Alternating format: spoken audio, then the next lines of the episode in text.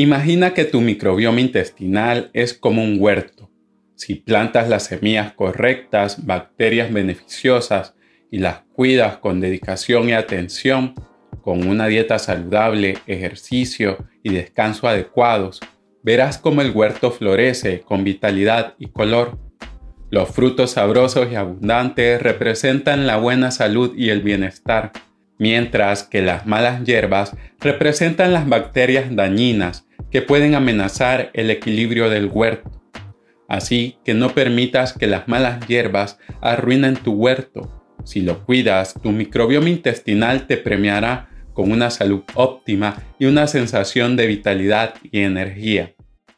El crecimiento excesivo de bacterias se asocia con una serie de condiciones no gastrointestinales, como la obesidad, la diabetes, las enfermedades del hígado el corazón y la mente, entre otras. En esta ocasión me centraré en los efectos de un microbioma anormal en el intestino, que puede explicar ese abdomen distendido que tanto te molesta y para el que no encuentras solución. Salud MV, donde hablamos de todo lo relacionado con el tema de la salud en tu idioma. Presentado por el doctor Carlos José Gómez. Está bien establecido que un microbioma intestinal rico, diverso y equilibrado está asociado con una vida más saludable y duradera. Sin embargo, los cambios en la cantidad y o calidad del microbioma intestinal, la disbiosis, pueden desencadenar una variedad de problemas. Así, el desarrollo del sobrecrecimiento bacteriano del intestino delgado, el SIBO, por sus siglas en inglés, ha despertado recientemente un gran interés. Los molestos malestares gástricos son una de las principales razones de consulta y el SIBO ofrece una explicación para problemas que antes carecían de ella. El síntoma más habitual es la hinchazón o distensión abdominal, aunque también puede ser acompañado de diarrea y dolor.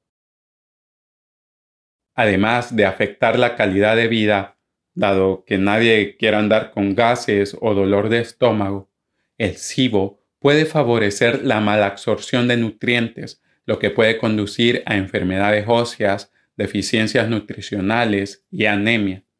Las deficiencias más comunes son las de vitaminas liposolubles como la A, D y E, y las del complejo B como B1, B3 y B12. También se ha vinculado al síndrome de piernas inquietas, se teoriza que los cambios autoinmunes ocasionados por el SIBO provocan la producción de autoanticuerpos que atacan la barrera hematoencefálica y o los nervios periféricos. A la vez, el SIBO puede conducir a hepatitis y una deficiencia de hierro en el sistema nervioso central, contribuyendo así al desarrollo del síndrome de piernas inquietas. Todo esto nos advierte de los daños que el SIBO puede causar en otras partes del cuerpo, incluyendo enfermedades de la piel. Sin embargo, aún no está claro el alcance de las repercusiones del SIBO, pero en el futuro iremos viendo la importancia de identificar y tratar este trastorno para el manejo de otras enfermedades. El SIBO puede ocultar o empeorar algunas enfermedades gastrointestinales, como la enfermedad celíaca, la enfermedad inflamatoria intestinal y el síndrome de intestino irritable. El caso del síndrome de intestino irritable es particularmente interesante. Este es un diagnóstico por descarte, lo que significa que ante la falta de explicaciones para los problemas gástricos que tiene una persona, se clasifican como síndrome de intestino irritable. Entonces, se ha visto que el SIBO puede ser la explicación de algunos casos de síndrome de intestino irritable. Esto es importante porque a diferencia del síndrome de intestino irritable, el SIBO tiene cura. Si te interesa el tema del microbioma, te recomiendo el libro de Ed Young, Yo contengo multitudes, que te abrirá los ojos al fascinante mundo de la relación con nuestros amigos microscópicos. Está claro que padecer de gases, dolor abdominal y o diarrea puede tener diversas causas. Por lo tanto, lo más certero para saber si alguien tiene SIBO es tomar una muestra del contenido del intestino delgado, hacer un cultivo y ver que crece. Sin embargo, esto es costoso y engorroso. Así en la actualidad existen pruebas de aliento, donde posterior a tomar un poco de azúcar o lactulosa, se mide la producción de gas generado por las bacterias del tracto gastrointestinal cada 15 minutos por un máximo de 3 horas. Sin embargo, esta prueba todavía no es perfecta ni está disponible en todos los lugares. Aún así, es importante hacerte la prueba, dado que puede que esa distensión abdominal no sea SIBO. Por el momento, hay consenso en que el SIBO se trata con el uso de antibióticos. Estos erradican el crecimiento excesivo de bacterias y resuelven los malestares gástricos. Pero se ha observado recurrencia de SIBO en el 43% de los pacientes a los nueve meses después de completar el tratamiento con antibióticos. Esto nos habla de que para mantener la remisión es importante la corrección de la causa del desequilibrio en el microbioma intestinal. Si el mecanismo subyacente que causa el sobrecrecimiento bacteriano no se corrige, habrá rebotes cuando termines el tratamiento con antibióticos. Existen una diversidad de enfermedades que te pueden predisponer al SIBO, incluyendo la diabetes, enfermedades autoinmunes, trastornos del movimiento intestinal, anomalías anatómicas y el uso de medicamentos como los antiácidos, opioides y antidiarreicos. Entonces, deberías evaluar con tu médico si algo de esto está presente. Quitando esto, gran parte de las alteraciones del microbioma se pueden deber a tus hábitos alimenticios y haciendo algunos sencillos cambios podrás evitarte molestias futuras. En cuanto a alimentos, aquellos ricos en zinc, vitamina A y L-glutamina te ayudarán a reparar el revestimiento intestinal y con ello evitar algunas consecuencias del SIBO. Sin embargo, al inicio de tu recuperación, quizás te convenga un suplemento de L-glutamina y posteriormente solo asegurarte de que no te falte en la dieta. Aunque lo principal por el momento, si tienes SIBO, parece ser la reducción de alimentos fermentables. En la mayoría de los casos esto implicaría un enfoque bajo en fibra, así como evitar los azúcares y otros edulcorantes fermentables, como la sucralosa. Este tipo de dieta se conoce como dieta baja en FOMAP. FOMAP es un acrónimo en inglés para oligosacáridos, disacáridos, monosacáridos y polioles fermentables. Estos son carbohidratos que se encuentran en muchos alimentos, incluyendo frutas, verduras, cereales, productos lácteos y edulcorantes. Al limitar la ingesta de alimentos ricos en FOMAP, se busca reducir la carga fermentable en el intestino.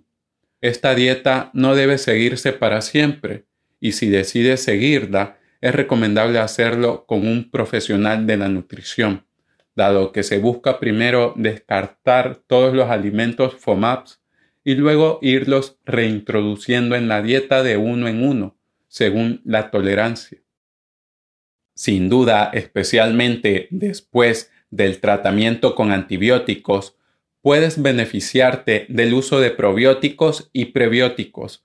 Los probióticos son bacterias beneficiosas que se ingieren para que vivan en el intestino. Para elegir un buen probiótico, busca aquellos con una mayor cantidad de bacterias vivas y variedad de cepas. Y si quieres que hable más a detalle de cómo elegir un buen probiótico, házmelo saber con un comentario. Los probióticos ejercen sus efectos beneficiosos mediante la resistencia a la colonización, lo que impide el crecimiento de microbios nocivos, pues existen bacterias saludables que compiten con ellos. Los prebióticos, por otro lado, son nutrientes no digeribles, generalmente carbohidratos como la fibra, que nutren a las bacterias buenas y ayudan a mantener la salud intestinal. Para terminar, quiero hablarte de algo que no solo te ayudará con el SIBO, sino que también te ayudará a mejorar tu relación con la comida.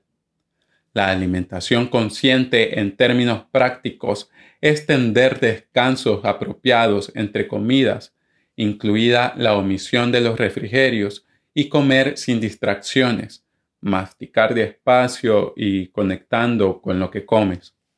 Esta práctica tiene beneficios al estimular el complejo motor migratorio, el cual actúa como un guardián gastrointestinal y es responsable de limpiar los intestinos de los restos de alimentos y barrer el exceso de bacterias en el colon. Entonces, pensar en el momento o el orden de las comidas, poner un tiempo entre ellas de 3 a 5 horas, activa el complejo motor migratorio, mientras que estar picoteando comida muy seguido puede tener el efecto contrario.